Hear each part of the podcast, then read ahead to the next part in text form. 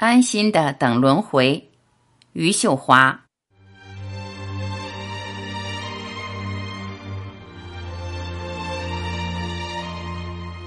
仿佛我在安心的等轮回，等那个世人心里共同的秘密。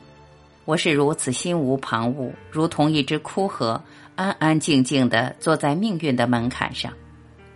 我的安静，无非是给自己的懒惰一个好看的借口。争强好胜的性格被消磨得一无所有，对唾手可得的名利也懒得伸手。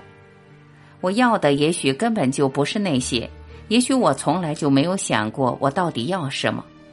那么到了现在，我的确该悲哀了。我到底为什么而来的呢？在别人的总结里，一是诗歌，二是爱情，这两样就摆在眼前。我的意象里，诗歌就是一座山，没有顶的山。既然入了山，我就不担心他抛弃我，所以我时急时缓的往上爬。只是从一开始，我就把它看成了我一个人的事情，与任何人没有关系。所以我从来没有拿诗歌去追求名利的东西。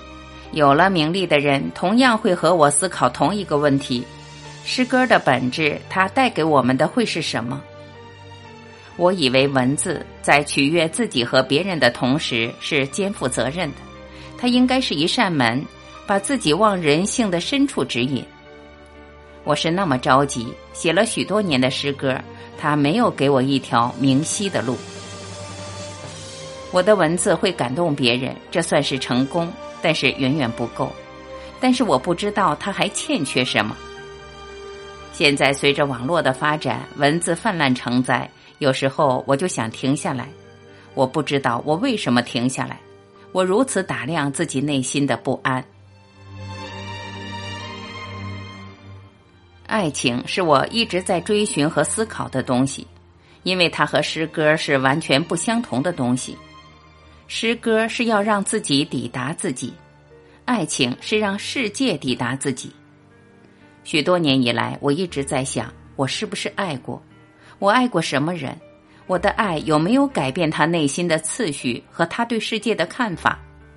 如果爱情本来就是一笔糊涂账，我们有没有必要清新的活着，或者清新的活一阵子？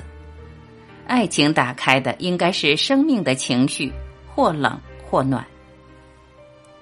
我了解自己的性格，我以为自己到一百岁也能疯狂去爱，不管爱多少人，或者就那一个人。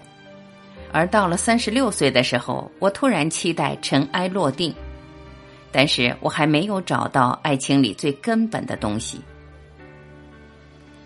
生而能死，死而能生，生而不能死，死而不能生，皆非爱情之极致也。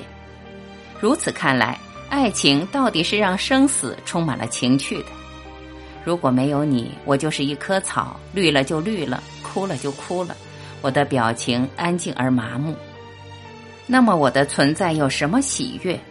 如果没有我，你也一样，谁会为你铭记那一份感动？可是到最后，我还是没有爱情。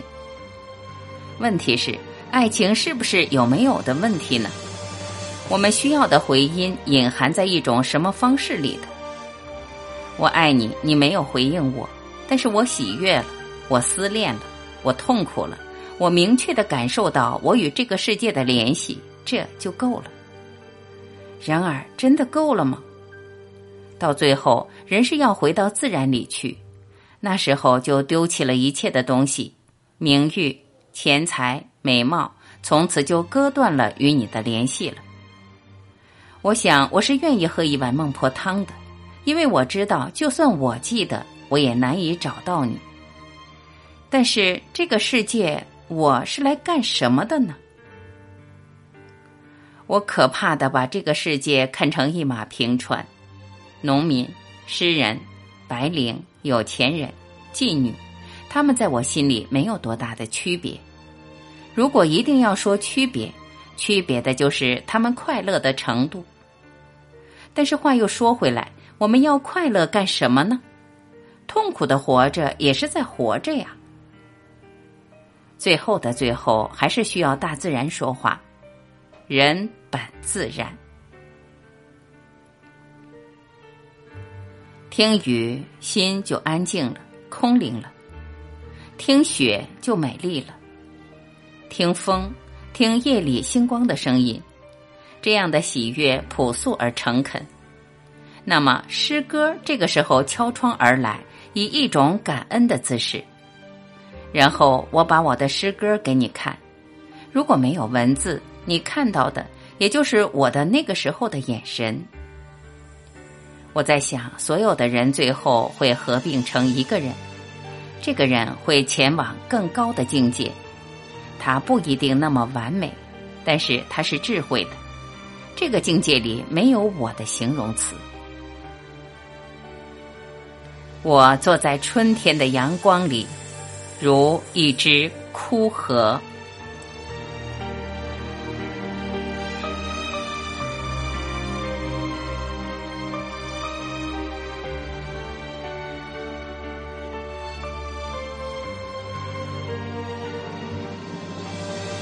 感谢聆听，我是晚琪。如果您喜欢我播出的节目内容，欢迎您在评论区留言点赞。期待与您更进一步的交流。好，今天我们就到这里，明天再会。